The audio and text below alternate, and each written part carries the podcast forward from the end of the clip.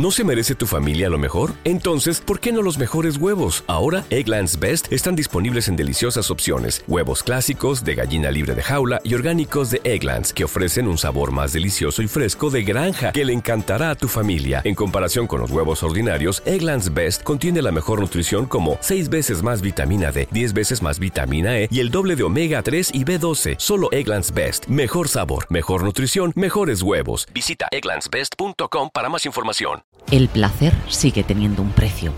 Visita de nuevo con Cosmo el Londres del siglo XVIII y descubre las dificultades a las que se enfrentan sus famosas cortesanas con el estreno de la tercera temporada de Harlots. Como si las cosas ya no fueran lo suficientemente duras para las cortesanas del Soho, ahora se las tendrán que ver con un par de hermanos ambiciosos. ¿Es esta la legendaria Charlotte Weiss? Usted tiene cabida en nuestro imperio. Es un rufián taimado y astuto. Este negocio nos convierte en ratas. Sexo y Poder el jueves 3 de octubre a las 22 horas con el estreno de la tercera temporada de Harlots en Cosmo.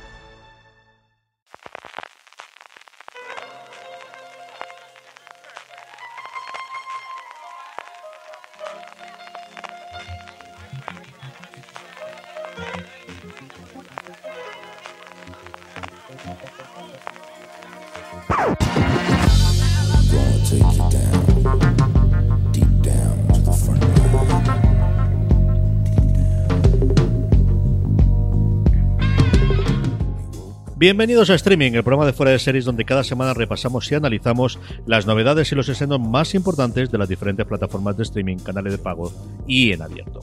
En el programa de hoy hablaremos de la resaca de los semis, de los primeros 20 segundos que hemos podido ver ya de Patria, la serie de HBO, de la despedida de nuestro caballo antropomórfico favorito, una lagrimita, aquí por nuestro querido Boyer Horseman, y de la vida perfecta o no tan perfecta de Leticia Dolera en Movistar Plus. Además, como cada semana, repasaremos las series más vistas por los lectores y oyentes de fuera de series a través de nuestros Power Rankings con hasta seis nuevas entradas esta semana, pero eso sí, con la misma ganadora que por tercera semana consecutiva.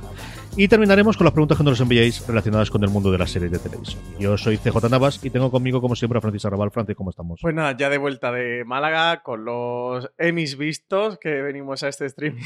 a este ya sí que hemos llegado, ¿eh? con, con, los Emmys vistos, ya sí que han sucedido, ya han pasado.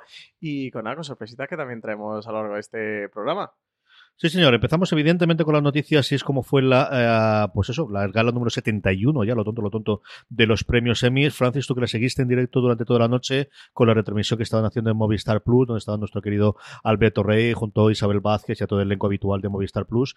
¿Cómo fue la gala y cómo te has quedado el cuerpo después de todos los premios? Pues, sinceramente, eh, voto ya radicalmente no a esto de que no haya presentador, a esto de dejar a los pobres cómicos sin trabajo a partir de ahora en las galas de premios audiovisuales. Empezaron los Oscar, ahora los Emmy han seguido con esta tendencia. Para mí fue una gala que funcionó a nivel de ritmo un tanto desigual que los grandes momentos pues lo produjeron algunos de los presentadores que hubo. De Ben Stiller, por ejemplo, cuando salió estuvo bien. Brian Cranston, que, que, le encargaron hacer el monólogo inicial, creo que fue un canto de amor, unas palabras muy bonitas hacia la televisión diciendo que, bueno, nunca había sido tan grande ni tan buena como lo es hoy día y razón no le faltaba a Brian Cranston en ese monólogo inicial de, los semi y algún momentito de recogidas de premios con algunos discursos, algunos más reivindicativos, otros más simpáticos, otros más eh, propios.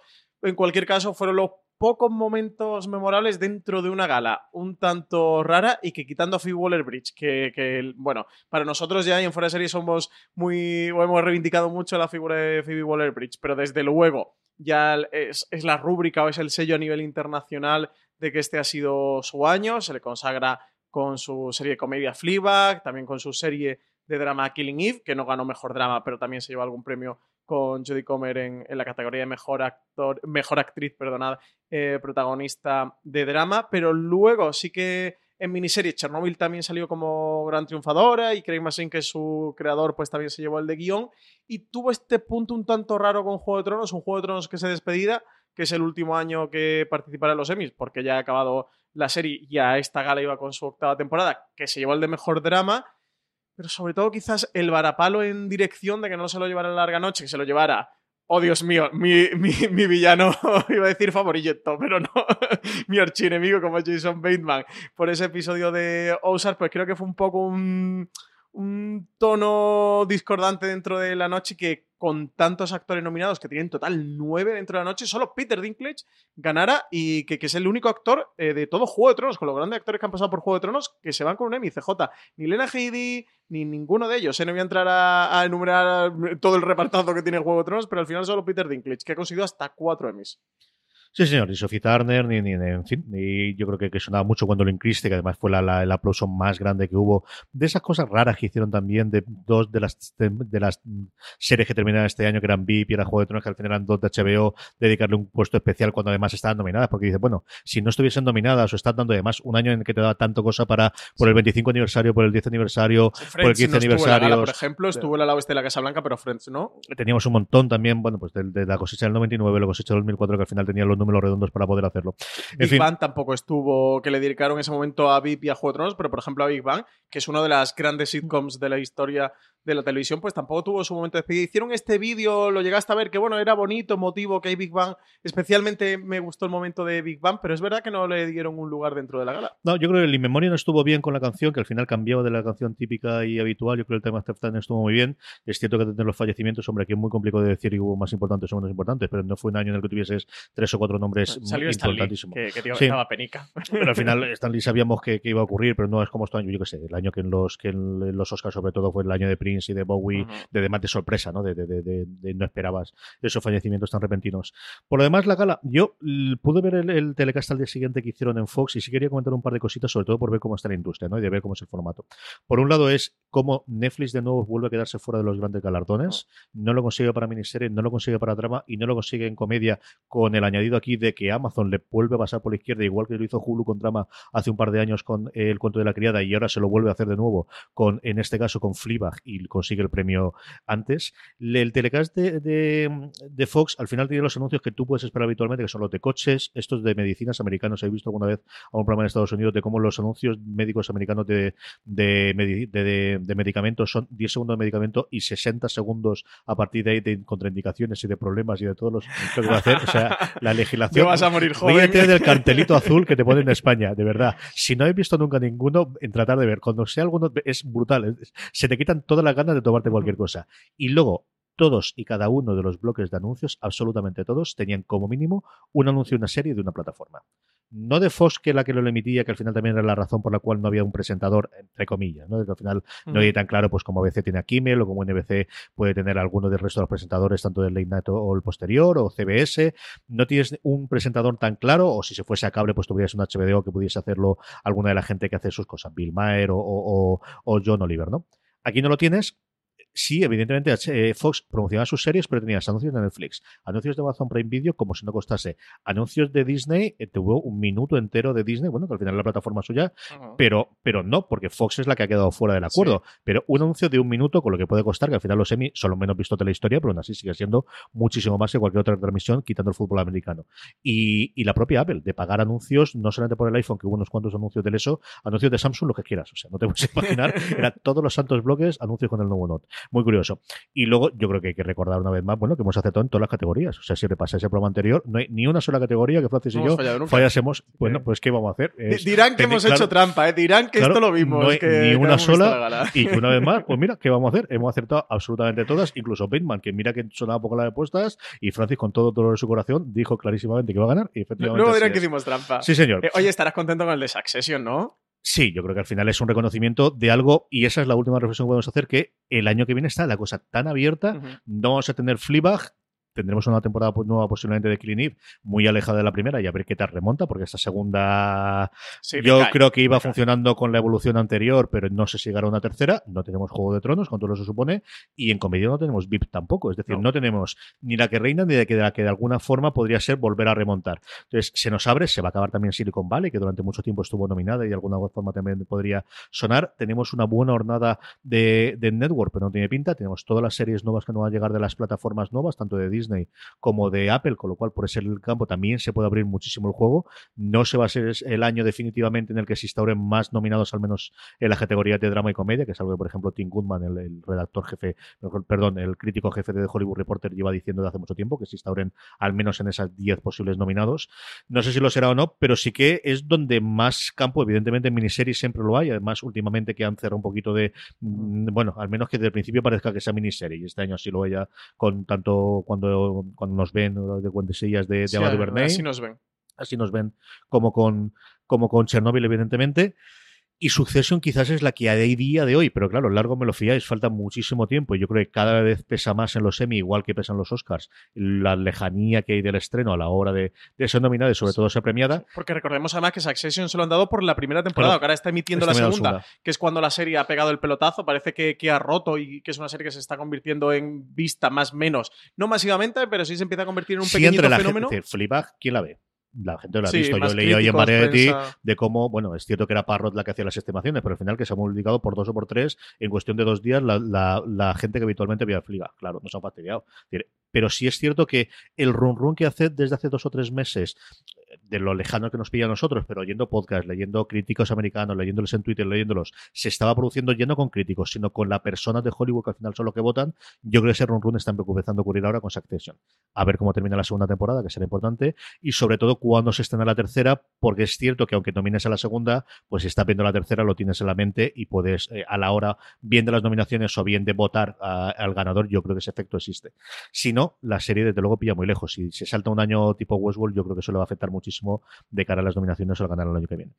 Eso es más o menos lo que tenemos con los semi. Yo, nuevamente, a mí la gala no me desagradó, también es cierto que lo fui pasando bastante, no yo, sino porque al final tengo a Lorena al lado que quita un coñazo, quita este, este es muy aburrido, que vaya y se lo cuente otro, déjame lo que haya.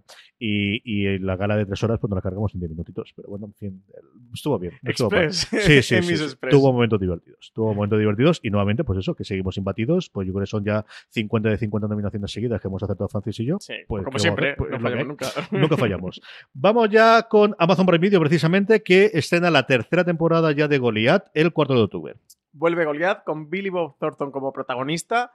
En esta nueva temporada, la inesperada muerte de un viejo amigo va a conducir a Billy McBride a llevar un caso en Central Valley, afectado por la sequía, donde se encuentra cara a cara con un nuevo Goliath, un ranchero multimillonario, interpretado por Dennis Quaid, y contra su hermana que también se van a tener que enfrentar Billy y su equipo persiguiendo la verdad, viejos enemigos y demonios personales van a resurgir obligándolos a enfrentar su propia mortalidad. Aquí tengo que soltar una maldad y es que el otro día entrevistaban a David y Kelly en el podcast TV Stop Fight, que es el podcast, uno de los varios que tiene de Hollywood Reporter, pero el que yo recomiendo, lo cuelgan todos los viernes y de complemento con streaming, yo creo que va muy bien, que lo puedes hacer, ellos cogen las cinco noticias importantes y desde hace un par de meses hace una entrevista con un showrunner.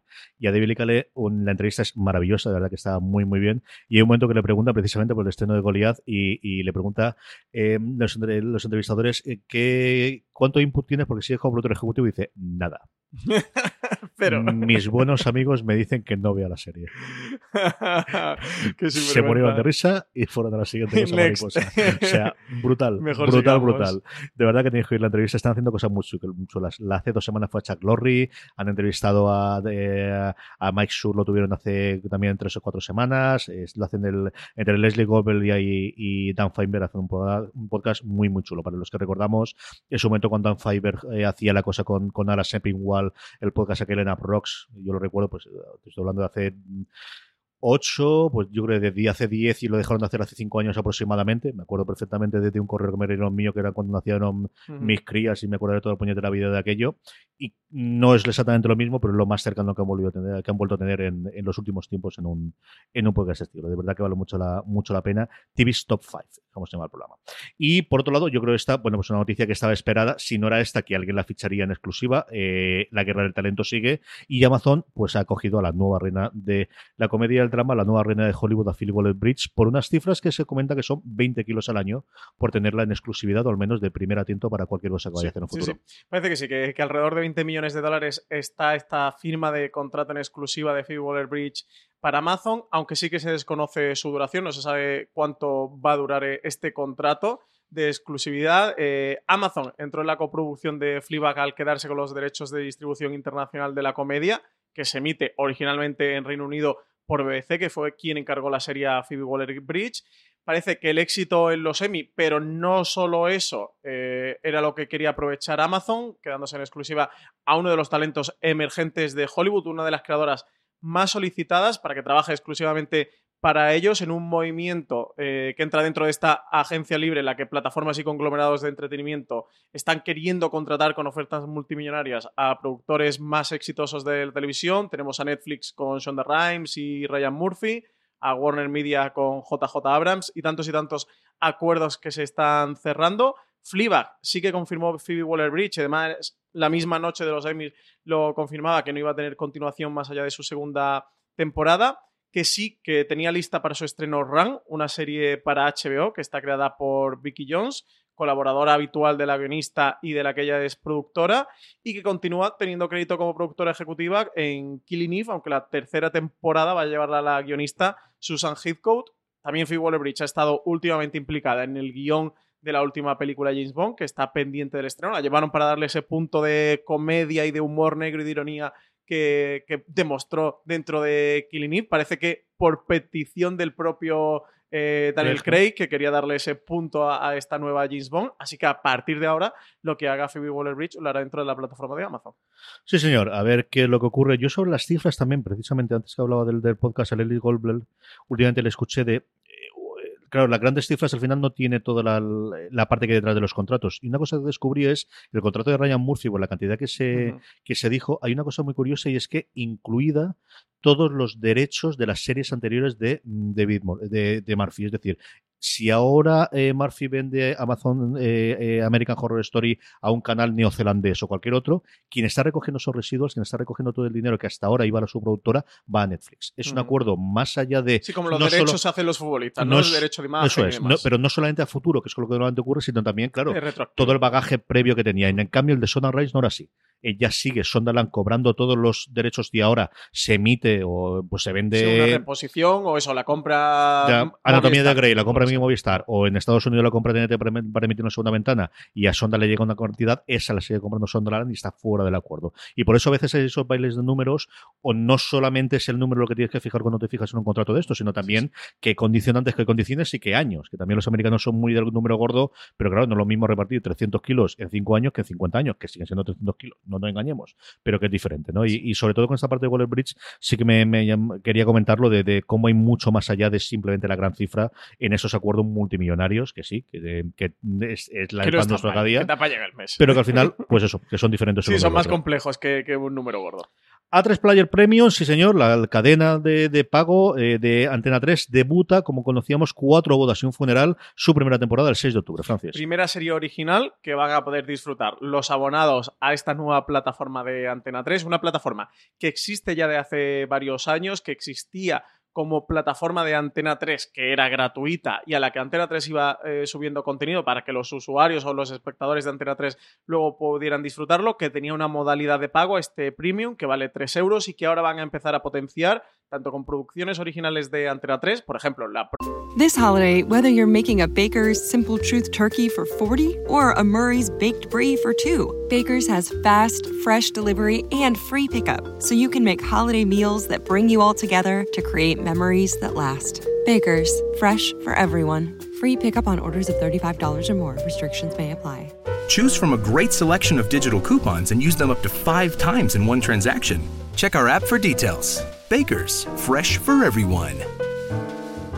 Si estás buscando un buen podcast de análisis y debate en tu idioma, te invito a que escuches Pulso y Péndulo. Yo soy Carlos Curbelo. Y yo soy Fabiola Galindo. Todos los jueves analizamos temas de actualidad en Estados Unidos y Latinoamérica. Fabi y yo no siempre estamos de acuerdo, pero sí tenemos un objetivo común. Queremos servir como antídoto contra las noticias falsas y la polarización. Pulso y Péndulo. Busca nuestros episodios en Apple Podcast, Spotify o en tu aplicación favorita próxima serie de los Javis.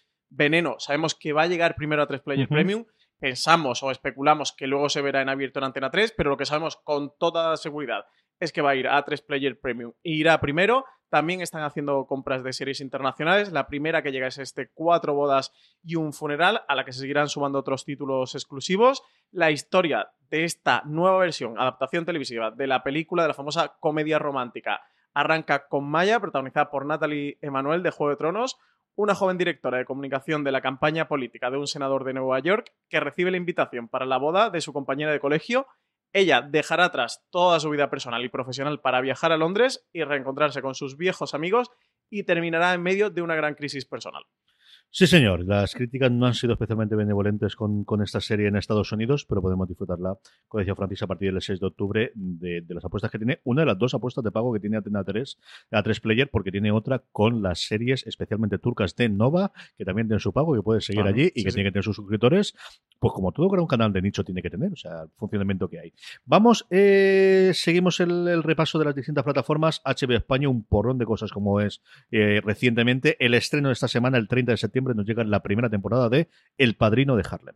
El enfrentamiento entre los bajofondos y el movimiento de derechos civiles durante uno de los momentos más tumultuosos en la historia de Estados Unidos será el eje del padrino de Harlem. Va a contar la verdadera historia del célebre jefe del crimen, Bumpy Johnson, que a principios de las décadas de los 60 volvió tras 10 años de prisión para encontrarse el barrio que una vez gobernó en total ruina. Bumpy debe enfrentarse a la familia Genovese para recuperar el control y formar una alianza con el predicador Malcolm X. CJ, tú has podido ver un episodio que nos han pasado screeners de HBO. Yo, como voy de tiempo, eh, se puede decir de culo en streaming.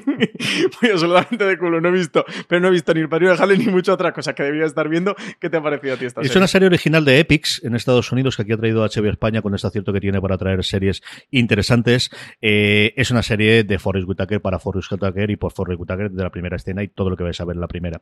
Lo que ha comentado Francis, es una serie con tintes Sí, yo creo que de, de, las películas clásicas de Gastes de los años 70, con un toque a las series clásicas de HBO, es una serie muy clásica en cuanto a procedimental, muy bien cuidada, muy, muy hecha y que os ganará, os, os, os, tirará para atrás por él. Yo es un género que me gusta muchísimo, él es un actor que me ha gustado mucho, desde que lo, yo creo que la primera vez que lo vi fue en Species, que es una película que cuando lo vi la primera vez me gustó muchísimo, uh -huh. lo vi en cine, y luego evidentemente me gustó el, el, las dos temporadas que tuvo en su momento en The Seal, que me parecen de lo más brillante que se ha hecho en televisión en general y que ha hecho Forrest Whitaker después. A partir de ahí, pues lo que comentaba Francis, es un tema de es una serie con tonos muy clásicos, muy muy parecido a, pues eso, a lo que podrías hacer de las series de, de antihéroes de los años eh, de primeros de los 2000 hasta los 2010, mm. con tonos a los soprano, con tonos mucho tono a Boardwalk Empire, salvando las distancias de casi 80 años, pero lo que más se parece a mí cuando no lo veía era a un Boardwalk Empire, ¿no? Mm. La llegada de él de vuelta otra vez a Harlem, encontrarse un Harlem muy cambiado en 10 años y contando un poquito de esa historia negra, de esa historia de ese Nueva York en Estados Unidos en esa época. A mí me ha gustado mucho, era un público muy fácil para la serie. Yo creo que aquellos que gusten las historias policíacas, que os guste el género y que os guste Forrest Whitaker es una serie que tenéis que acercaros a ver. O sea, no la apuntamos esta, ¿no? Sí, sí, ¿Tú has visto la peli de American Gangster? No, es no, que me la tengo, sonaba por el la tengo, tráiler y tal. Tiene ese tono. Tienes, yo creo que de esa he visto la mitad o tres cuartas partes, pero sí, perfectísimamente ahí, podrías ¿no? cambiarlo. Sí, sí, era sí. lo que me sonaba. Pues nada, esta me la apunto, ¿eh? Porque por todo lo que has escrito, también soy público contigo. Podrías ver a Decen Washington haciendo el papel, más el Decen De Washington ahora de- después ¿no? de, de Analyzer y estas cosas que hace últimamente de, de pegar más tiros, lo verías perfectamente en el papel de, de Whittaker. Le da otra presencia distinta, pero sí, sí, de verdad que a mí me ha- mm, sin, no es una cosa de novedad, no es, pues eso, hace 10 años en que te hubiese sorprendido más, es una muy buena serie, muy construida, muy... Lo más reciente posiblemente sea vos, ¿no? De, ¿Te va a sorprender vos a día de hoy? No. ¿Te va a ofrecer lo que te garantiza? Sí, total y absolutamente. Esa es la sensación que yo he tenido con el primer episodio de Padrino en Harlem. A ver cómo, cómo evoluciona la temporada después de este estreno el 30 de septiembre. Eh, lo comentamos en la introducción. HB España, aprovechando el Festival de San Sebastián, era lógico que llegasen allí al menos con 23 segundos, que es lo que dura exactamente este teaser que nos ha, yo creo que encantado a todos de Patria Francis. Qué buena pinta tiene, ¿eh? Qué buena pinta es lo que tú dices. 23 segundos, bueno, menos, porque con la, con la cabecera y la salida de HB España, menos una imagen en un puente, ocurre en escena con, entendemos, una madre y un hijo. Yo os recomendaría a todos iros a foreseries.com. Aquí en las notas de, de este programa, ahora mismo que nos estéis escuchando, tenéis el enlace en este punto en el que estamos. Pincháis, os lleva a nuestra página web y podéis ver el teaser. Eh, muy buena pinta, CJ. Lo que pasa es que es absolutamente nada. O sea, Eso, la gente que estuvo en San Sebastián pudieron tener la oportunidad de, de hablar con, con los creadores. Unos días antes en Segovia también Aitor Gabilondo había estado hablando con, con Aramburu en una charla que se dio allí dentro del High Festival y poquito a poco va a empezar a funcionar todo esto. Seguimos sin fecha de estreno. Ya sabemos, eso sí, que 2020, que era lo que todos suponíamos que iba a ocurrir, y ya sí que al final del cierre del, del teaser se confirma. Sabemos que están rodando, que es una tranquilidad. no, rodada parece que está. No, sabemos sobre cuántos retoques habrá que hacer. Tenemos el póster, o al menos el primer póster ya también oficial hecho, y que la cosa está funcionando. Yo sé que a HBO España le gustaría haberlo tenido muchos antes. Bueno, pues esto es lo que ha ocurrido, pero desde luego que es complicado. Yo creo que haber conseguido 23 segundos de metraje, habernos vuelto a meter a todos el hype en el cuerpo, que no te digo que lo hubiese bajado, pero un poquito sí, ¿no? Después de tanta ida y venida y tanto cambio y tanto sin ver, pues hombre, mm, un poquito se la jugaban con verla que hacerlo. Oye, y chapo, ¿eh? A la gente, sea el departamento de comunicación, el de marketing o quien haya decidido que cortasen el trailer de esa forma, absolutamente chapo, lo ha hecho muy, muy bien. Contaba Hitor Gabilondo al hilo de cuando proyectaron el teaser, que decían que lo que iban a contar en Patria era que la violencia destruye todo y a todos y que el que la ejerce y, y, tanto al que la ejerce como al que la sufre. Y creo que es que como que capta muy bien, ¿no? Ese mensaje que quiere transmitir y que Aitor Gabilondo, creador de la serie, explicaba con estas palabras ese teaser de Patria. Desde luego es potente y nada, estaremos pendientes a ver si tenemos trailer pronto. Ya tenemos un primer póster, un teaser póster y este teasercito que nos han lanzado como primeras imágenes. HB España que sigue comprando eh, cosas más allá de, de, HB Estados Unidos y se ha quedado, pues yo creo, una serie que, que se tenía muchos novios, adaptación de una novela de gran éxito, especialmente por las novelas siguientes de su creador, como es Buscando Alaska. Basada en la novela homónima de John Green y protagonizada por Christine Frosset, Charlie Plummer y Danny Love, la serie está creada por Josh Schwartz, también creador de Gossip Girl o OC, dos iconos generacionales del género adolescente. La historia de Buscando Alaska se cuenta a través de los ojos del adolescente Miles Gordo Halter cuando se matricula en un internado para tratar de obtener una perspectiva más profunda de la vida.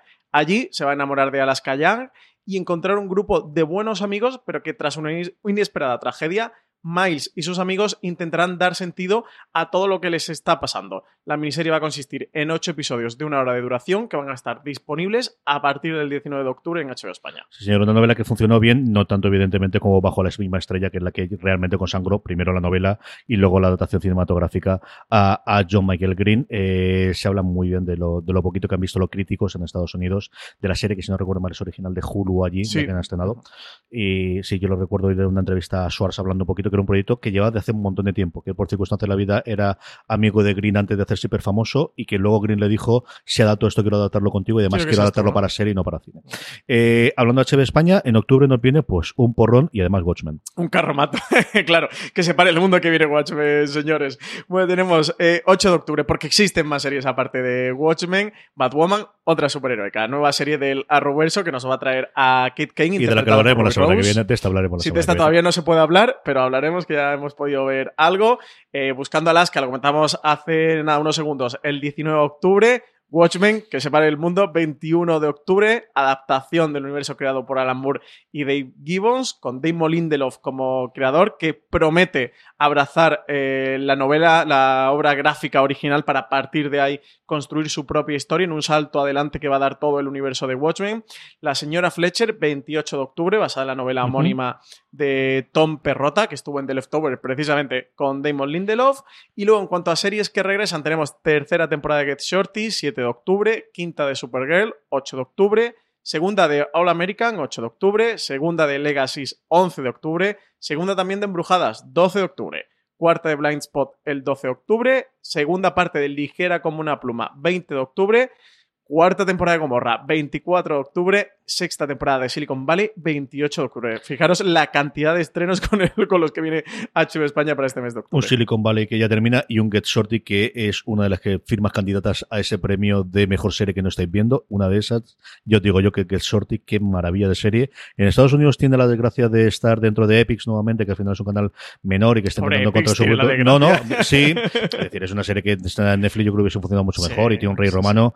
Mira que me gustó a mí en Men of tenéis, pero aquí lo hace, pues no, esta adaptación de, de, nuevamente de la novela que como ya se hizo antes en cine de cómo triunfar en Hollywood es maravillosa, de verdad, que es una de esas series que si no estáis viendo al menos darle una oportunidad un día que tengáis tonto, ya sé que todos tenemos la pila que tenemos, pero Get Shorty es una de las que tenéis que ver. Como también tenéis que ver, y, este, la semana pasada yo os hablé del trailer, lo que me gustó es Stamp Town.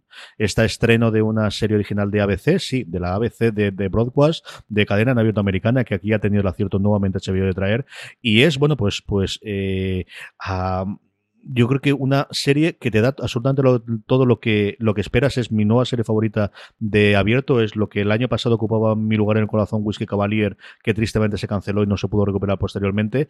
Tenemos una copia Smulder de divertidísima después de haber hecho como conocía vuestra madre, pero mucho más cercana al papel que le hemos visto hacer en el universo cinematográfico de, de Marvel, pero pasada de vueltas en la crítica que pusimos en fuera de series hablamos de cómo parecía ser una Jessica Jones y poderes y eso es posiblemente lo que hay. Es una veterana de Afganistán, el que ha tenido un pasado muy duro a nivel de pareja, en el que se ha muerto el, el, bueno, pues el futuro marido que iba a tener y con varias complicaciones y a partir de eso una, de verdad un piloto divertidísimo, de los mejores que yo he visto en tiempo en una cadena en abierto americana. Os comenté el otro día cómo estaba bien el tráiler, eh, que son prácticamente los dos primeros minutos, habían tenido el acierto de los dos primeros minutos del piloto ponerlos prácticamente de, de forma íntegra en el tráiler. A mí me ha divertido muchísimo, es de verdad, yo creo uno de los aciertos, una de las series que seguiré durante esta semana y, que ocupa nuevamente el, juego que tenía el año pasado con, con eh, Cavalier. A ver si hay un resurgimiento de, de las cadenas en abierto este año cuatro o cinco cositas que tienen buena pinta. Está por ahí Prodigal Song, que, es de Fox, que España va a traer a TNT, que tiene muy buena pinta. Hay cositas, sí que este año parece que los pilotos de la network vienen más potentes. De Prodigal Song hablaremos cuando llegue. Hay un par de cositas de comedia. Está nuevamente el segundo spin-off de Blackies. Está el unicornio con Walter Goggins, al que yo le tengo mucha esperanza, que yo creo que todavía no tiene casa aquí en España. Hay un par más también para mid-season que se, ha gastado, que se han ganado, guardado hasta febrero, que tiene buena pinta. De verdad que, al menos de cosecha inicial y con lo que nos puede dar solamente conocer los trailers, lo que ha dicho la crítica americana, los pilotos que nosotros hemos podido ver hasta ahora, mm, yo creo de los últimos años, al menos en, Network, de verdad que es de lo mejor. Que se tienen que, poner las pilas, ¿eh? con toda la, creación de series por parte de las plataformas y de la producción de plataformas, o sea, las networks se ponen las pilas o se van a quedar con los eventos en directo y poquito más. ¿eh? Realities, deportes y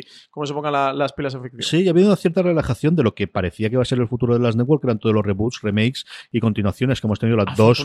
Tres, Pues igual es el momento de. Y no demasiado buena, ¿eh? porque al final de todo lo que ha quedado está Dynasty, Magnum. Yo creo que lo mejor con diferencia era Roxanne. Yo sigo defendiendo de Connors, que es la. Bueno, después de que Roxanne Bar eh, marchase de la serie. Sin llamarse Roxanne y sin Roxanne Bar.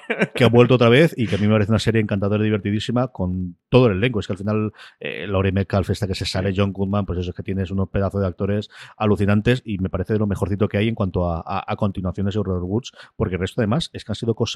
Willy Grace es la que mejor ha mantenida y, por lo que hemos, hemos sido nosotros, y Iñaki sí que la sigue habitualmente, yo creo que también, y que no la comentaban, pero el resto ha sido cosita de, flor de un día, de una temporada y se acabó. ¿eh? Movistar Plus, Francis, nos trae esta rareza llamado Un Mundo en Llamas el 30 de septiembre. Una superproducción, sello BBC, ambientada en la Segunda Guerra Mundial, un ambicioso drama histórico de gran factura técnica y despliegue visual que va a llegar este lunes 30 de septiembre a Movistar Series Manía. Al día siguiente de su estreno en BBC, la serie va a mostrar la historia de un conflicto global contada a través de varias historias personales, inspirada en hechos reales. Siete episodios centrados en el primer año del conflicto armado con Sean y con Helen Hunt como protagonistas. Sí, señor, una pinta espectacular. Como tendrá, pues evidentemente para todos los seguidores de Spider, el saber que el 5 de octubre llega ya la séptima, madre mía de mi alma, la séptima temporada de The Blacklist. ¿Dónde está Raymond Reddington? Vuelve The Blacklist, protagonizada por James Spider, que encarna de nuevo al fugitivo más buscado del mundo bueno, aquí no vuelta, sino por fin eh, Marina Such puede respirar tranquila porque el 11 de octubre ha confirmado BBC, tras dos años de dar vueltas con esto, que va a estrenar la eh, Guerra de los Mundos y eso permite que Cero la estrene, como os digo, el 11 de octubre.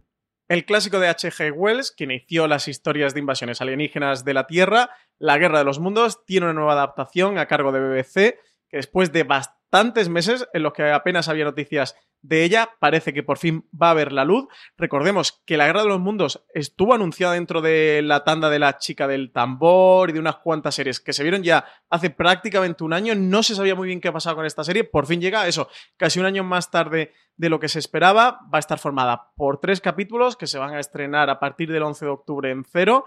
Pero paso por la sección serial de Sitges, donde van a llevarla y donde se podrá eh, ver el día 6 esta nueva versión de la Guerra de los Mundos va a correr a cargo del guionista Peter Harness y mantiene la adaptación de época a principios del siglo XX, algo bastante inusual en la traslación de la pantalla al libro de Wells, ya que la mayoría de, adaptaciones que ha habido han sido en, la época o en las diferentes épocas en las que ha habido películas o series de televisión. Sus protagonistas son George y Amy, una pareja que se muda a los suburbios de Londres esperando empezar una nueva, una nueva vida juntos y allí van a ser testigos de cómo cae del cielo una misteriosa bola de fuego que será el principio del fin del mundo, tal y como lo conocemos. Qué gran libro, sí señor, y a ver qué ocurre con esta adaptación. Como te digo, Marina está ya por fin dando palmas, pobrecita mía, lo que ha sufrido. Para la hemos esperado, esta la hemos esperado. vida perfecta, Francis, ¿qué comentamos de la serie de Liza Dolera? Eh, pues empieza tú, que yo, la vi hace dos meses, vi el primer episodio, a ver si tú me recuerdas algo. A mí me parece que es una serie que he visto el primer episodio, me ha gustado mucho. Creo que te da lo que te promete. Creo que ellas tres. Dolera, yo creo es la que menos el personaje suyo es más complicado, al final sabes que va a tener todas las miras y yo creo que no sé si es la peor actriz o la que peor interpretación tiene, al menos en el primer episodio, quitando la escena final. Yo creo que la escena final, después de, de lo que ocurre ahí en medio, los últimos cinco segundos me parece que lo hacen muy, muy bien. Pero es que sus dos compañeras están excepcionalmente bien. Yo creo que está muy bien clavado todos los personajes femeninos. Los masculinos yo no he podido ver más, no sé la evolución que tiene especialmente el marido de, de, su amiga, que me parece un personaje muy interesante a ver por dónde va a ir el giro. Y creo que al final la promesa que te daba el planteamiento inicial cuando lo de la presentó, el planteamiento que posteriormente he visto en los trailers de un viaje de tres amigas en torno a los 40 y los cambios que se puedan producir y la relación entre ellas, a mí me ha gustado mucho. Yo creo que tiene momentos mm, graciosos, otros chistes que son menos graciosos posiblemente de los que ellos pensaban, no, a mí me lo ha parecido, otros que justo al revés. Yo me he reído con carcajadas dos o tres veces y me parece que es como punto de partida, de verdad, el primer episodio. Para la próxima vez yo creo que lo veremos visto, porque a veces se va a ver un fácil, son ocho episodios de media horita aproximadamente.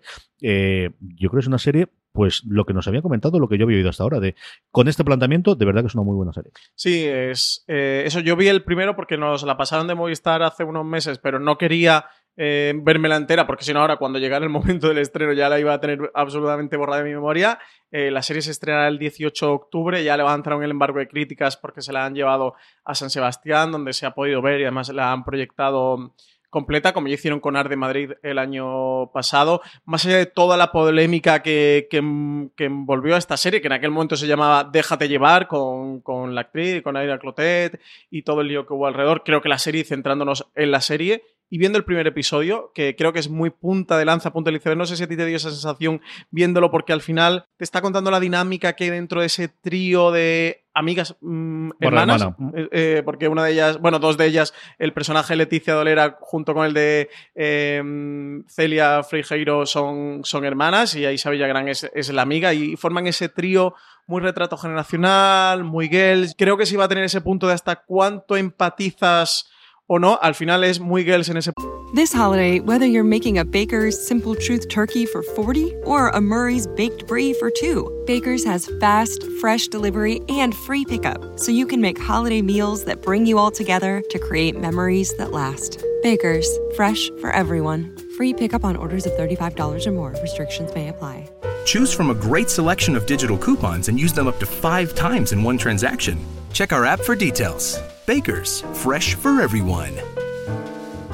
Si estás buscando un buen podcast de análisis y debate en tu idioma, te invito a que escuches Pulso y Péndulo. Yo soy Carlos Curbelo. Y yo soy Fabiola Galindo. Todos los jueves analizamos temas de actualidad en Estados Unidos y Latinoamérica. Fabi y yo no siempre estamos de acuerdo, pero sí tenemos un objetivo común. Queremos servir como antídoto contra las noticias falsas y la polarización. Pulso y péndulo. Busca nuestros episodios en Apple Podcast, Spotify o en tu aplicación favorita punto de pijas este en, vez de neoyorquinas barcelonesas y, tiene mucha parte de First World Problem que tú sabes que a mí, por ejemplo, me sacó de Succession en su día, que he vuelto a Succession, pero porque, porque retrata lo miserables que, son esos First World Problem, pero, pero sí que puede tener a lo mejor ese punto con el espectador de gente que empatice más o empatice menos. Como retrato generacional y viendo el primero, me resulta interesante. Y en cuanto a lo que ocurre al final del primer episodio, en un, en un personaje interpretado por Enrique Auker, que el lo vi en la peli de Balagueró, eh, de Balagueró, no, perdón, de Paco Plaza, eh, la de A quien a hierro mata, que se está convirtiendo en uno de los jóvenes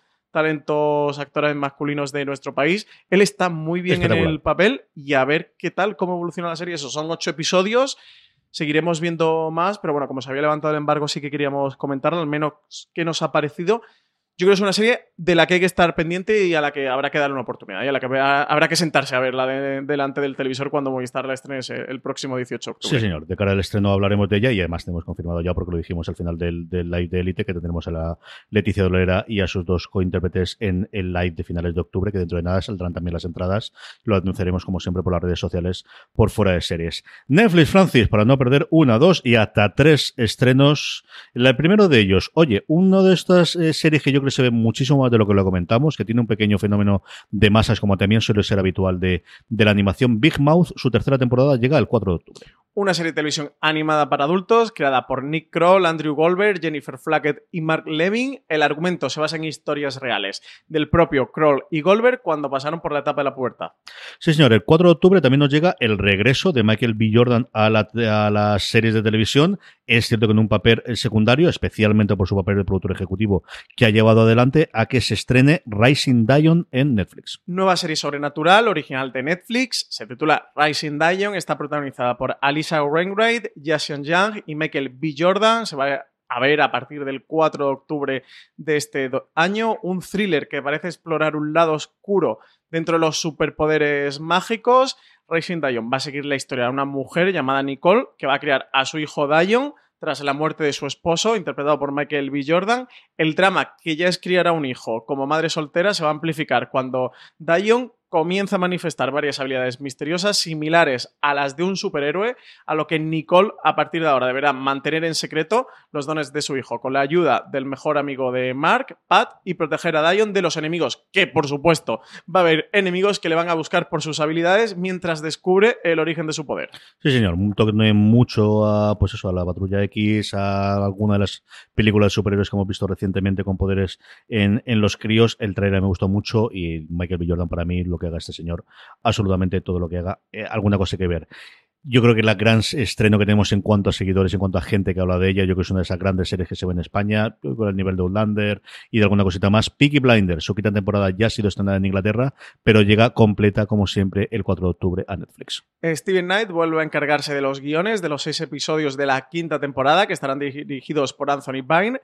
La nueva temporada se va a desarrollar a principios de los años 30, después de la crisis financiera del crack del 29, una época de oportunidades y desgracias en las que Tommy tendrá nuevos contactos en el mundo de la política y sus decisiones afectarán no solo al futuro de su familia, sino también a los de la nación. Una nación que, como el resto de Europa, va a afrontar el ascenso del fascismo y que, en palabras del propio creador de la serie, comentaba que Tommy Shelby se va a enfrentar a la fuerza más oscura a la que se haya enfrentado jamás y que su lucha va a ser tan relevante hoy como lo fue entonces. Un posicionamiento político que confirma Karim Matbach, productora ejecutiva de la serie, al afirmar que la saga de Steven Knight se vuelve más relevante con cada episodio durante esta quinta temporada. Y lo decíamos al principio del, en la introducción, una lagrimita porque Boyard Horseman terminará, eso sí, en sus propios términos, en dos partes con una sexta temporada. Parece que Netflix sigue haciendo limpieza, no le bastaba a CJ con día a día y con el escaneo que ha producido fuera de series. Fue distinto, o sea, es distinto lo de día a día. Si a día a día le hubiesen dicho cuarta y última temporada, están persiguiendo. Esto es una cruzada contra, contra la serie de fans de fuera de series. Por favor, no me canceléis Mindhunter, ¿eh? No sigáis con esta cabechina. Ya tenéis rebotados a Marina y a Álvaro con lo de día a día. Ahora vais a por CJ con Boya Horseman. Bueno, pues CJ, una serie más que se acaba dentro de Netflix. Esta serie animada también llega a su fin. Lo va a hacer con su sexta temporada. De hecho, se ha anunciado que va a ser la última a través del tráiler del, del lanzamiento de la nueva temporada. Una sexta y última temporada que se va a estrenar el 25 de octubre, una primera parte, luego va a tener una segunda parte de esta sexta temporada que llegará el 31 de enero. Nada, así que CJ, empieza ya a decirle adiós a, tu caballo favorito. Sí, pero al final yo, yo no tengo problema cuando es un acuerdo entre la cadena y el, creador de lo terminamos en nuestra forma. Falta ver, por ejemplo, si va a ser una temporada partida en dos o dos temporadas, que al final le han dado el nombre a las dos o seis por tema de, acuerdos o de, o de pronóstico. Yo creo que el gran problema de día a día fue la sorpresa. Yo creo que si a día a día le hubiesen dicho antes de la, emisión de la tercera, va a durar la tercera temporada y se acabó. No, aquí fue el hachazo, fue el hachazo clásico de lo que eran las cadenas en abierto americanas tradicionalmente, de sin piedad ninguna, y si la cosa no funciona a la calle y arreglado, que era lo que Netflix se había cuidado mucho, y yo creo que muy inteligentemente, de haber quitado de encima durante los primeros años en los que renovaba absolutamente todo. Yo creo que ni tanto ni tan calvo, no es necesario renovar absolutamente todas las series cuando no te funcionan, creo que sí que en el momento que estás actualmente y con, con, lo que conocen los, los oyentes, el que llegues a un pacto de nos dura una temporada más y cerramos el invento, más una, una, serie que lleva cinco años. Sí, es al final un cierre muy natural, ¿no? Para mm. Boya Horseman, eso muy orgánico, ah, ya anunciándolo este, previamente. O lo que han hecho con Glow ahora, denunciamos una cuarta temporada para Glow. ¿Es necesaria una cuarta? Pues no. ¿Podría haber concluido con la tercera? Sí. Yo creo que es mucho más elegante. El, cierras con una cuarta temporada, te despide todo el mundo bien y nunca sabes cuál va a ser la próxima. Pues si Betty Gilpin va a ser la siguiente gran estrella que tengas en Netflix, o con el creadora, o, o qué ocurre, que al final tienes un montón de las creadoras de Glow, que yo no recuerdo si tenía un acuerdo exclusivo con Netflix o estaba rumoreado también. Es decir, bueno, pues, pues acaba las cosas como tiene que acabar en, en este mundo si quieres diferenciarte y si no, pues montarla de día a día y tienes cabreada la mitad de la crítica mundial. Pues está muy bien. Gran estreno para Sky. Francis, por fin podemos hablar de, yo creo que, bueno, lo que todos estamos esperando, ¿no? El 3 de octubre llega la primera temporada de Catalina la Grande. Helen Mirren va a dar vida a la emblemática emperatriz rusa, acompañada por Jason Clark, Gina McKee y Rory Kinner. La miniserie retrata los últimos años del reinado de Catalina la Grande y su apasionada aventura con Grigory Potenkin, en un drama repleto de escándalos, intrigas y conflictos. La relación entre Catalina y el general Potenkin se convierte en una historia de amor obsesivo entre ellos y también hacia su país. Juntos deberán sortear numerosos obstáculos para enfrentarse a las artimañas de sus adversarios y mantener así la reputación de Rusia como una de las grandes potencias europeas del siglo XVIII. La serie está compuesta de cuatro episodios que estarán disponibles bajo demanda en Sky. Sí, señor, el gran estreno que tiene al menos este mes y tiene pinta de aquí hasta finales de año Sky en exclusiva. Vamos con canales de pago. Mira, aquí precisamente tengo el, pack de presa que ha enviado la gente de Cosmo. Harlos Cortesanas llega a su tercera temporada el 3 de octubre a Cosmo. Los actores Alfie Allen y Ash Hunter son los nuevos fichajes de esta tercera temporada de la serie dramática Harlots Cortesanas que Cosmo trae en exclusiva a España el 3 de octubre. La serie aborda desde una perspectiva nueva una de las profesiones más antiguas del mundo, la prostitución. La serie está situada en el Londres georgiano y narra las vicisitudes de la familia Wells. Margaret ha sido enviada prisionera a América y Lydia Quigley está internada en la institución mental de Bedlam. Por tanto, todo parece indicar que las jóvenes Wells finalmente podrán liberarse de su madre, ayudadas por potentes aliadas como Lady Fitz. Sin embargo, Charlotte Wells pronto se dará cuenta de que dirigir un bordel y hacerlo rentable es algo muy complicado especialmente porque se va a enfrentar a unos nuevos proxenetas que están recién llegados a la ciudad. Alberto Rey hablaba de la serie esta de fin de semana en su columna en fuera de series.com, aunque luego repasaremos todo lo que tenéis para ver. Voy a llevarme la llave USB esta, Francis, que tengo aquí el Se voy a dar a Madison. es bonita, ¿eh? Yo tengo de, la segunda y de la primera de Harlots, tengo también Las crías tienen que llevar una llave USB para ICT, que son cosas estas de informática. Voy a ver qué cara pruebe la profesora cuando le llevo esto de Harlots Cortesanas con Liv Tyler, a ver qué me dicen después esta de buena. Muy buena serie Harlots Cortesanas, ¿eh? Tú sabes que yo siempre la recomiendo, es una de las series que sigo, me, me gusta muchísimo. The Terror Infamy, después del paso que va a tener por Sitges, se va a estrenar en AMC España en noviembre, Francis. Después del éxito de su primera temporada, la serie The Terror vuelve el próximo 18 de noviembre a AMC España con una historia diferente. En esta ocasión va a estar ambientada en la Segunda Guerra Mundial. En concreto, nos va a llevar hasta las comunidades de estadounidenses y canadienses de origen japonés de Isla Terminal, en California, que fueron internados en los campos de concentración durante la guerra.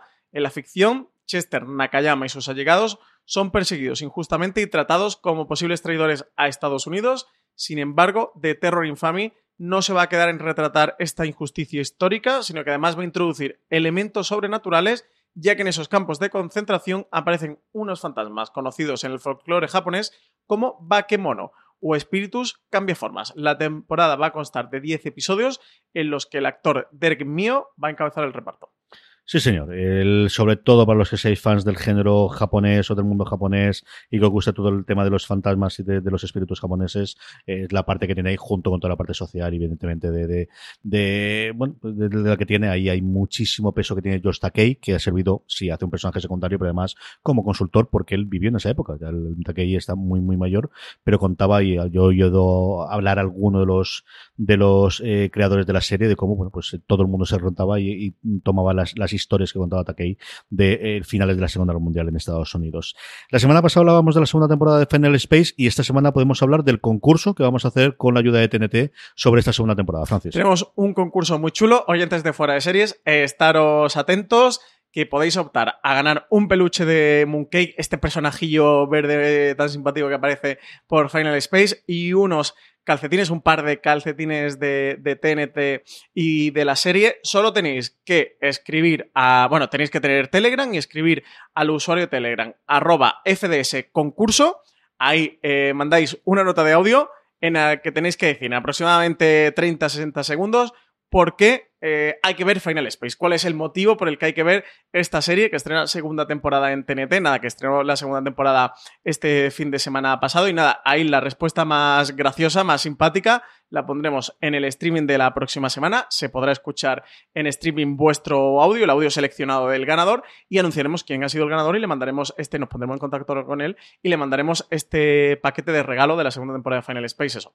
Eh, conformada por este peluche de Mooncake y por estos calcetines. También anunciaros que podéis participar por nuestra cuenta de Twitter, arroba series. Seguidnos allí, que habrá un concurso, solo tenéis que hacer RT, es muy sencillito, con un retweet. Ya participáis, ya entráis en el concurso y podéis optar. Y en Instagram también haremos un concurso a través de stories. Una pregunta es un poquito más difícil, pero es una pregunta que si seguís Final Space, esta la vais a saber resolver. Así que nada, animad a todos los oyentes de Fuera Series CJ a que participen en este concurso. A mí, el de la nota de audio con el motivo para ver la serie, me gusta especialmente. ¿eh? Ese es el molón, molón, que al final es en streaming, es en audio, no lo mandáis allí, sí señor. Luego se lo a vuestra madre, a vuestra abuela, que salió en la radio, este tipo de cosas.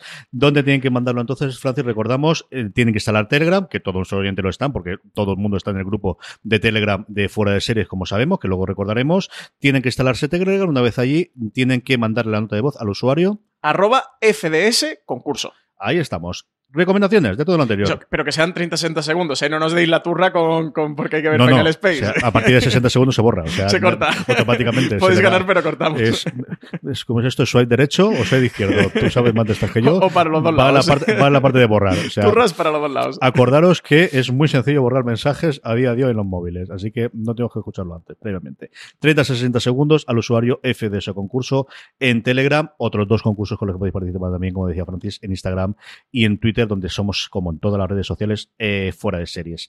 ¿Qué recomendamos de todo lo anterior, Francis? Pues yo me voy a quedar con la tercera temporada de Harlots Cortesanas. Una serie eh, para los que. Y fijaros el paralelismo que voy a hacer, eh, para los que buscáis un nuevo Juego de Tronos. Creo que la serie más Juego de Tronos que hay en la televisión sin tener dragones. Eh, son vikingos y es Harlots cortesanas. Es muy Juego de Tronos en el punto de intrigas de poder, eh, puñaladas traperas, todo lo que ocurre en esos burdeles eh, está a la altura de lo que sucede en Desembarco del Rey, lo que, todo lo que sucede dentro de, de la Fortaleza Roja o del nicho de, pulgas de, de, Juego de Tronos. De verdad, una serie muy recomendable que ahora Cosmo estrena con su tercera temporada. Además, al menos en la segunda está bajo demanda en los diferentes operadores donde está disponible Cosmo. Creo que la primera temporada no, pero la segunda seguro, así que os podéis poner un poquito al día y incorporar esta tercera temporada. En la segunda incorpora a Liv Taylor, en esta tercera va a incorporar a, Alfie Allen, que, que es uno de los protas de, Juego de Tronos, así que a ver qué tal, le tengo muchas ganas. Pues yo me voy a quedar con Resident Dion, al final porque ya he podido ver Dion, no sé exactamente cómo llamarán al crío después, posteriormente, del Padrino de Harley ya os he hablado previamente, yo creo que Catalina Grande, si no solamente cuatro episodios, es una cosa que se va a ver y que además Kai va a promocionar como debe ser, y esta quizás se quedan unas cosas de estas perdiditas con el estreno de Picking Blinders dentro de Netflix, a ver qué nos trae Michael B. Jordan, a ver qué nos trae esta serie de superhéroes y de superpoderes y de super niños que no tienen ganas de tener poderes. Y vamos ya con el Power Rankings, vamos ya con las series más vistas por nuestra querida audiencia, por todos vosotros durante la semana pasada. Unos Power Rankings que los hacemos, como bien sabéis, a través de una pequeña encuesta que colgamos todas las semanas en foradeseries.com para que estéis en eh, sobre aviso, para que os avisemos y para que nada, en cuestión de 5 o 10 segundos la podéis rellenar. Como siempre os digo, la forma más sencilla de que se ocurra es que os unáis a nuestro grupo de Telegram, telegram.me barra fuera de series, donde más de mil personas diariamente hablan sobre series de televisión y que cuando colgamos esta encuesta, cuando Marina todas las semanas colga la encuesta, os avisamos y en esos 10 segunditos nos ponéis las tres series que más os han gustado la semana pasada, que es así como hacemos el Power Rankings, y luego además os dejamos ese espacio para que nos hagáis las preguntas. Mucho movimiento, hasta seis nuevas entradas, algunas que entran por segunda parte, algunas que entran distintos. Una de las entradas que hay en el puesto número 10, esa verdadera maravilla en cuanto a imagen, que es Andon, una serie de Amazon Prime Video. Y novena posición para The Deuce, que estrena tercera y última temporada en HBO España.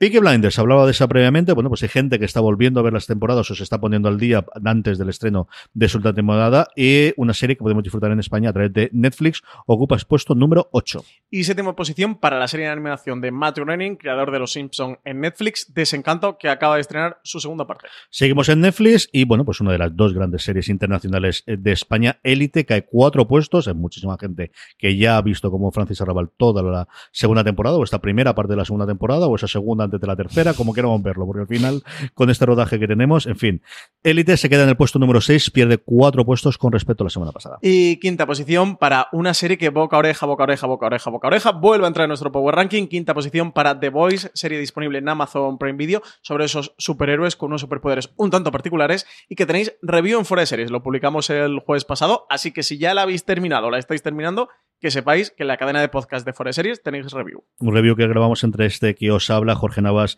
y Dani Simón, que nos lo pasamos muy, muy bien los tres delante del micro otra vez y hablando un poquito y comentando eh, ya no solamente la serie, sino la serie comparada también con el cómic. Los tres habíamos leído, especialmente eh, Jorge y Dani. No sabe, seguimos sin noticias, como decía Francis antes, de la renovación o no, más allá de la segunda temporada. El caso es que pierde un puesto, se deja el podium. Mindhunter, esa maravilla que se puede disfrutar en Netflix. Y tercera posición, subiendo 5, la subida más fuerte, aunque no la entrada, eh, más fuerte, pero sí la subida más fuerte dentro del Power Ranking de esta semana para Succession, serie original de HBO, que la podéis ver en HBO España, una de las banderas más fuertes de CJ Navas en cuanto a series de televisión y que yo estoy con la primera temporada devorándome. La CJ la estoy disfrutando muchísimo. ¿eh? La que tienes que estar viendo, a ver qué ocurre con el final de temporada que lo vamos a tener muy cerquita antes de que llegue Watchmen, es precisamente la serie que va a sustituir Watchmen cuando se estén a finales de octubre. En el puesto número 2, la entrada más fuerte con diferencia de la semana, esa mm, serie que ha funcionado muy bien a nivel crítica, tiene revolucionada a media plantilla de fuera de series, a ver qué recorrido tiene posteriormente y si se puede convertir en serie, que yo creo que sí, que está con sus dos protagonistas femeninas principales se puede hacer algo por el estilo. Creedme, es la estrada más fuerte directamente al puesto número 2, una serie de Netflix. Y primera posición para Cristal Oscuro, la era de la resistencia, esta continuación en forma de serie de televisión de la mítica película de la factoría de Jim Henson. Con esto terminamos el Power Rankings, pero no terminamos el programa. Nos falta hablar primero y responder dos, tres, cuatro preguntitas de los oyentes, preguntas que nos llega a decir llegar todas las semanas en comentarios en iVoox, a través de las redes sociales, donde, como os decía antes, somos fuera de series, o de la forma más fácil es en esa. This holiday, whether you're making a Baker's Simple Truth turkey for 40 or a Murray's Baked Brie for 2, Baker's has fast, fresh delivery and free pickup, so you can make holiday meals that bring you all together to create memories that last. Baker's, fresh for everyone. Free pickup on orders of $35 or more. Restrictions may apply. Choose from a great selection of digital coupons and use them up to five times in one transaction. Check our app for details. Bakers, fresh for everyone. Si estás buscando un buen podcast de análisis y debate en tu idioma, te invito a que escuches Pulso y Péndulo. Yo soy Carlos Curbelo. Y yo soy Fabiola Galindo. Todos los jueves analizamos temas de actualidad en Estados Unidos y Latinoamérica. Fabi y yo no siempre estamos de acuerdo, pero sí tenemos un objetivo común. Queremos servir como antídoto contra las noticias falsas y la polarización. Pulso y Péndulo. Busca nuestros episodios en Apple Podcast, Spotify o en tu aplicación favorita. Eh, pequeña encuesta que hacemos para el Power Rankings, ese campo, cómo ha utilizado, por ejemplo, Xavi para directamente, aquí no es una pregunta, es como esto de las reflexiones, es para pegarte una pequeña colleja simplemente, Francis. ¿Qué es lo que dice CJ? Francisco pide perdón por, además Francisco, o sea, sí, Francisco, ya, ya- ya- ya- directamente pide perdón por haber mentido en el último streaming por no hacer un spoiler de Juego de Tronos. Eh, y luego pone el spoiler que, has, que has preferido omitirlo. ¿Quieres pedir perdón? Es verdad. Eh, No. Para que vean los oyentes de fuera de series que la, la de spoilers que, que esquivamos, es verdad, que hablamos de Juego de Tronos, me hizo mucha gracia que Xavi se dio cuenta, eh, se dio cuenta del girito de cómo esquivamos el, el spoiler. Es verdad, Xavi, mentí. eh, y me parece genial que, que lo hayas pillado y que te hayas dado cuenta que mentí pa- para no spoilear por gente que no se haya enterado de... Es que la familia Targaryen pasa muchas cosas, CJ, así que mejor, Y- mejor no contar todo, y lo que más que, van a pasar en el pasado, como hagan la precuela segunda esta que la presentó Martin, con, con eh, la adaptación de su novela que la sacó en, en Navidades del año pasado. Oscar Trae nos dice, buenas tardes, ¿tenéis pensado crear una skill de vuestro podcast para Alexa? Enhorabuena por el podcast, la página web, el FDS Live. Los- CJ, tú que eres muy de Alexa y de Skills. Yo, ahí lo que nos ocurre con los, con los altavoces inteligentes es si esto arranca, deja de arrancar y cuánto proceso hay. Yo creo que la skill no es especialmente complicado. También hay que ver el tipo de formato. Yo creo que si empezamos a experimentar, sobre todo a primeros de año, a ver qué se puede hacer allí en un formato más corto, pero no lo sé. Yo siempre tengo la tirada atrás de realmente tanto se escucha, se deja de escuchar, qué datos son. Las skills, al menos solamente de reproducción de audio, no son especialmente complicadas de Alexa, pero tampoco sé qué aportan adicionalmente más allá de lo que tengamos a día de hoy de, de reproducción de un podcast y, arreglado. Es un mundo que tenemos que explorar y que tenemos que ver, igual que, en la web y de integración en general. Parece que sí que, que cada vez se venden más y que todo el mundo está entrando, que Amazon ha vuelto a pegar un empujón hace unos días y dio la presentación de los nuevos ecos, que tenemos toda la Google también parece que ser que le pega un empujón y que Nest lo va a integrar eh, Apple está ahí atrás y sacó el HomePod, pero tampoco hay muchísima más integración, pero parece que va a liberar un poquito todo lo que es el tema de HomeKit. Es el la siguiente gran hueco que tienen, desde Ujú. luego, las grandes tecnológicas. Y es cierto que al final piensas en podcast y ves los altavoces inteligentes y crees que hay sinergias. Pero tampoco hay tantísimos experimentos, al menos que me han llegado a mí, que hayan funcionado bien. Eso también es cierto. Pero eh, yo le lanzaría el guante a Oscar Dry que nos haga en la skill, ¿no? Yo qué sé, ya que preguntas CJ. ¿Tienes alguna propuesta, Oscar? Haznosla llegar. Claro. Info arroba fuera de series.com y vemos lo que hay, porque es cierto que algo he investigado, pero uno no es desarrollador y, y lo vemos y lo valoramos. Oscar, sí. una skill de, para que nos Ah, no, escuche no, que los haga- oyentes. España, para que nos escuche A la España gente que pagar por el trabajo. Oscar, haznos una propuesta, la valoramos y la vemos. Sí, hombre, yo creo que 5 o 10 euros le puedo. Oscar, haznos una skill, que nos escuche España a través de los, de los altavoces inteligentes. Más pregunta, Francis. Inma Gómez decía: ¿Sabéis algo del estreno de La Valla? Sacaron algo en verano o algo antes, pero luego apagó en absoluto y pensé que sería el gran estreno Antena 3 para este inicio de curso. Felicidades por todos los programas y por la web, porque estamos muy bien informados del mundillo seriéfilo. Saludos. Muchísimas gracias, Inma. Como siempre, eh, pues lo que tienen las cadenas en abierto, que de repente le funciona un producto y lo que parecía un huevo, sí, todos estamos convencidos que la valle iría para otoño-navidades Sí, y no tiene sí. pinta a día de hoy, ¿no? Sí, es que al final eh, creo, ¿eh? y esto lo digo medio con conocimiento de causa interno, medio con especulación, que como al final la voz le estuvo funcionando también el año pasado, al final el estreno de Matadero, que tenía que haber ido antes, recordemos que Presunto Culpable fue en otoño, que Matadero tenía que haber ido antes, al final Matadero se retrasó hasta enero, eh, como luego algunos realities, algunos de los programas que tenían le siguieron funcionando muy bien, no tuvieron estrenos posteriores. Yo creo que para primavera iba a ir Toy Boy y al final se retrasó, que Toy Boy es la que, de hecho, se estrenó la semana pasada en Antena 3 y todo ese atraso es el que ha ido, ha ido un poco mm, efecto dominó retrasando el resto de producciones. Todos esperábamos que La Valla fuera el gran estreno de otoño para Antena 3. Yo a día de hoy especularía, y esto es especular, porque estoy convencido de que en Antena 3 no lo saben, desde el jefe de programación, pasando por el de prensa, pasando por el director eh, de Antena 3 Televisión. Eh, yo especularía con que La Valla va a ser la serie de, de- del invierno de Antena 3. Esa serie que estrenen a principios de enero con toda la vuelta de Navidad y de Sí, lo que fue. Matadero este año pasado. Exactamente, eh, y que jugará eso, el papel de matadero. Pero es pura y dura especulación. Pero yo apostaría porque, porque vaya por ahí. Eh, como comentaba Inma, ya lanzaron un tráiler con unas pequeñas, con unas primeras imágenes, también lanzaron algunas fotos. La serie tiene buena pinta, una mezcla ahí entre Handmaid's Tale, os recuerda mucho Handmaid's Tale, sobre todo en la estética, pero con ambientación española. A ver qué tal, yo le tengo muchas ganas, con Daniel Ecija como creador detrás, como responsable. A ver qué tal. La vuelta de Cija después, pues eso, de haberlo sido absolutamente todo en la televisión española y haber tenido unos últimos estrenos un poquito más complicados. Ángela Molina, que al final es uno de los rostros reconocibles de la, de la ficción y del audiovisual español. Y, le tenemos muchas ganas todos, desde luego, de un montón. Y, y la serie no sé si está grabada íntegramente o casi, pero, pero ahí estamos pendientes. Jordi Gutiérrez nos pregunta, nos dice buen día. Quería preguntaros sobre HBO Max, Peacock y estos servicios de video on demand que ya se han anunciado, pero de los que no se sabe nada de la expansión internacional. ¿Los veis por España eh, de aquí a un par de años o creéis que nuestro país no puede albergar tantas plataformas? Si no recuerdo mal, también está por ahí Hulu, que desde Disney dijeron que habría un plan de expansión o algo por el estilo. Un saludo, sois mm, cojonudos. Un abrazo, Jordi. Eh, CJ, tú que eres el más tecnológico empresarial. ¿Cómo A ver, ves? yo creo que mm, la pregunta de España no existe, es, es, eh, Europa. Es Europa, sí, Europa decir, occidental sobre mm, todo. Nosotros no somos. eh, Creo que hace cuatro años sí que había una expansión país por país como Horizon Netflix inicialmente. Yo creo que de hoy la expansión es como la que ha planificado Disney Sí. Plus de Latinoamérica, de Europa Occidental, salvo algún caso, es decir, yo creo que sí, fuera Inglaterra, que tradicionalmente lo estaría, y ya no por el Brexit, sino porque tradicionalmente, Sí, pues el Países idioma, Bajos que también suelen. y Holanda, que tradicionalmente es donde lanzan las cosas, puede estar fuera. Pero yo creo que a nosotros nos llegarán todas estas plataformas si llegan al mismo ritmo que llega Italia, que le llega en Francia, que le llega en Portugal O que le llega en Alemania. Yo creo que es esa parte. Yo creo que todas, si tienen vocación internacional, después de desembarcar, posiblemente Reino Unido y Canadá sea conjuntamente, después de hacer en Estados Unidos, nos llegarán aquí. Ahora, a partir de ahí que funcionen, Peacock, por ejemplo, es una plataforma que está muy unida en Comcast, el hecho de que tú tengas el servicio de cable de Comcast en Estados Unidos, es un poquito más de si tienes el servicio de Comcast y estás pagando por cable, este te viene gratuito.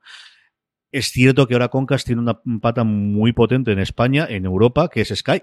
Que hasta ahora no la teníamos, pero que la hay y que por ahí podría entrar, porque al final todos los conglomerados están, sí, es cierto que en muchas plataformas, pero también mucha megacorporación que se está funcionando. Hulu, en la presentación que tuvimos de Disney Plus, que es la general, la que podéis poner en la página web, tenéis que ver tres horas de presentación, eso sí, pero vamos, una a la vez, dicen que su vacación es ambientarla. Lo que pasa es que Hulu, el Hulu que va a ser internacional, no es el Hulu que yo he conocido hace cinco años, ni siquiera es el Hulu a día de hoy. Es un Hulu al que se le va a ir todas las compras externas, eh, externas se le va a ir todo lo que no sea Fox y Disney, por eh, todo lo que se esté en, en, ABC y todo lo que tenía Fox como tal, no va a tener prácticamente nada en NBC, que se va a Peacock, no va a tener nada de CBS, que ya está fuera, que, está en CBS All Access en Estados Unidos, nada de CW, que al principio iban todas sus series, que ahora la tienen también externa, así que luego vendrán las temporadas completas a Netflix, eh, va a ser otro diferente. Yo creo que, nuevamente, lo hablaremos seguramente en, en algún que otro especial, en algún rectangular y las charlas que hemos dado, pues por alguna forma la que di con Pedro este verano, vamos a tener una época de expansión de mínimo dos o tres años en el que todo el mundo cree que va a ganar más dinero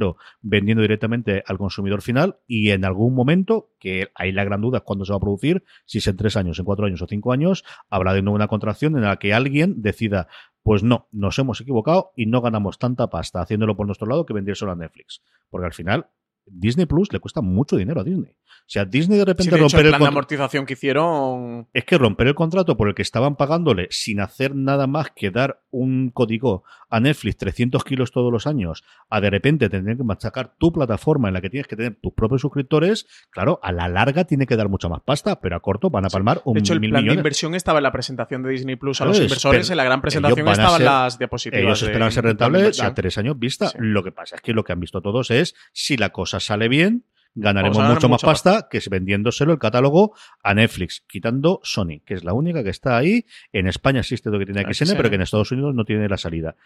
Y Sigue con es- los estudios vendiendo. Claro, y esa es la que hay. Es decir, quitando ellos Lionsgate hasta cierto punto, pero prácticamente están vendiendo casi toda Hulu directamente y alguna más, todas las demás es yo voy a sacar más dinero por mi lado. Pues veremos en tres años si eso es verdad o mentira. Sí, yo aquí en cuanto a apuestas por Hulu, yo aquí tengo una duda doble con Hulu que yo apostaría. Si, si van a hacer el escalado pegado a Netflix, eh, perdón, pegado a Disney, sería eh, Disney va 2020 Europa Occidental y sale por algunos países y lo completa eh, todo a finales de 2021, principio de 2022. Entonces, si hacen el escalado que justo sea 12 meses después o aproximadamente un año después con Hulu, entonces si en Europa Occidental salen en 2020, pues que en Europa Occidental salgan en 2021 y luego eh, creo que el último tramo era Latinoamérica y Asia Pacífico, creo recordar, lo digo cabeza, que eran finales de 2021, pues entonces que allí lo hicieran en 2022 y mi duda es si lo van a hacer así con ese escalado o si van a esperar que el que Disney Plus esté completamente instaurado en todos los países para entonces empezar añadido. con Hulu. Entonces, en ese caso sería a partir de 2023. En 2022 terminaría el plan de expansión de Disney y entonces ahí empezaría el de Hulu. Entonces, esa es mi duda de cuál de las dos estrategias van a seguir. Yo apostaría al menos por una de las dos. Lo de Peacock es lo que tú dices, que al menos por Europa están muy bien cubiertos con Sky y hay dos. O a Sky le hacen el rebranding en Europa y de repente le llaman Peacock o aprovechan que Sky está Sky más es o menos implementado. Sobre todo en Reino Unido y en Italia, es que al final es- está muy bien Y implementado. Alemania. Y Y aquí Alemania, claro. al final han hecho la apuesta.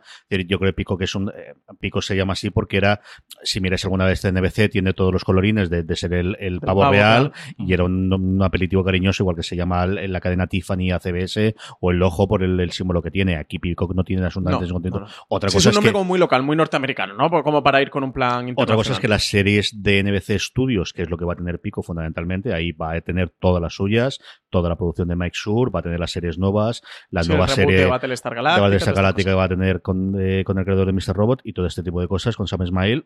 Eso, aquí, el, el cauce, en vez de sea vendérselo a alguna de las cadenas de cable, que es lo que tradicionalmente han tenido los estudios en España, es a través de Sky. Pero esa es otra, otra jugada y otra variante que veremos en cuestión de uno o dos años qué es lo que ocurre. Sí.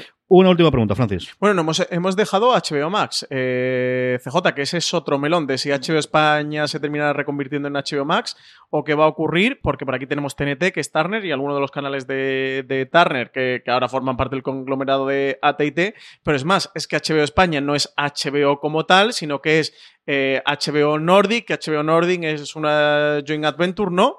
De capital de HBO, pero también capital privado de países nórdicos. O sea, que aquí tenemos un tomate Sí, pero además importante. es que nuestro HBO España es lo más parecido que puedes ver a día de hoy HBO Max, porque es una, una cadena. Ahora los críticos americanos están metiéndose mucho de es que HBO Max va a tener Big Bang Theory, ya es que aquí lo tenemos dentro de HBO. Claro. O sea, es que aquí nosotros sí, eh, ese, ese sentido exclusivo y elitista de HBO, aquí en HBO España, yo creo que muy inteligentemente con las compras que han hecho lo tienen, pero también tienes Supergirl y también tienes Bang Theory, con lo cual es todas. lo más parecido con antes de los Yankees con HBO Max es lo que nosotros a día de hoy disfrutamos. Sí, y de verdad que digo disfrutamos. España, con sí. todos los problemas técnicos que todos sabemos de HBO y que podemos tirar y darle vueltas todo lo que queramos. Pero en cuanto al catálogo, de verdad que tenemos muchísimo, y no te digo nada al precio, que cuesta 15 dólares en Estados Unidos, que aquí pagamos la mitad. ¿eh? La mitad. Eh, te iba a decir, al hilo de esto, el otro día vi un tuit de HBO España que un usuario le preguntaba por las descargas y ojo, que decía que esperaban pronto poder decir cosas. Ojo, cuidado. Creo que la presión de Qué fuera de series hace los falta está tumbando. Ojo, cuidado, que creo que, que- que- que los estamos doblegando ante la presión que estamos ejerciendo desde Qué fuera de series. poquito hace falta para agarrarte. Sí, ¿verdad? me, me- Qué me- poquito. Sí, me entró sí, de sí. nuevo la, la, la gusilla. A ver, a ver si es verdad, porque por Dios que necesito que HBO España me permita descargar los episodios, que tengo sea, atrasadas que de HBO, entre ellas Se Access. dejará solamente un episodio. uno a uno, como en Movistar, y que haya de Con la cargar cara. uno a uno. Sabes que eso ocurrirá. Sí, seguro que algún le zumbamos mucho a. HBO y poco a Movistar. El servicio de descarga de Movistar es cierto, descarga. Para Uno a uno, matarlos también. uno a uno. Sí, sí, sí, y sí. con la aplicación abierta. Sí, y sí. sin poder cerrarla. Y sin, sin- Todo no puede ser en esta vida. No, no, Sí, es que no. Al menos puede hacerlo. Una pregunta más y despedimos, Francis. Raúl Rosell nos dice: Hola chicos, últimamente no paran de recomendarme la serie Bosch de Amazon Prime Video. ¿Alguno la sigue regularmente? ¿Merece la pena hacer un hueco más en mi apretada gente serífilo? Pues CJ, como Bosch eh, o experto en Bosch de cabecera aquí en España, eh, ¿qué le dirías a Raúl Rosell? Por alusiones, como diría Francis, siempre sí, hay que verla. Vamos a ver, yo creo que la primera temporada es una temporada en la que todavía estaban viendo cómo iba el funcionamiento de adaptación de novelas de Michael Connelly. Vos es alguien que me gusta. Yo he leído absolutamente todas las novelas de Connelly antes de- del funcionamiento y a partir de la segunda eh, lo cogen y hacen una gran adaptación, cambiando las cosas que son necesarias. Yo creo que la interpretación de, de Welliver, que no es alguien a quien yo me imaginaba eh, originalmente a vos, eh, lo borda, lo, te lo tragas a partir de, vamos, lo aceptas mm, plenamente desde el principio.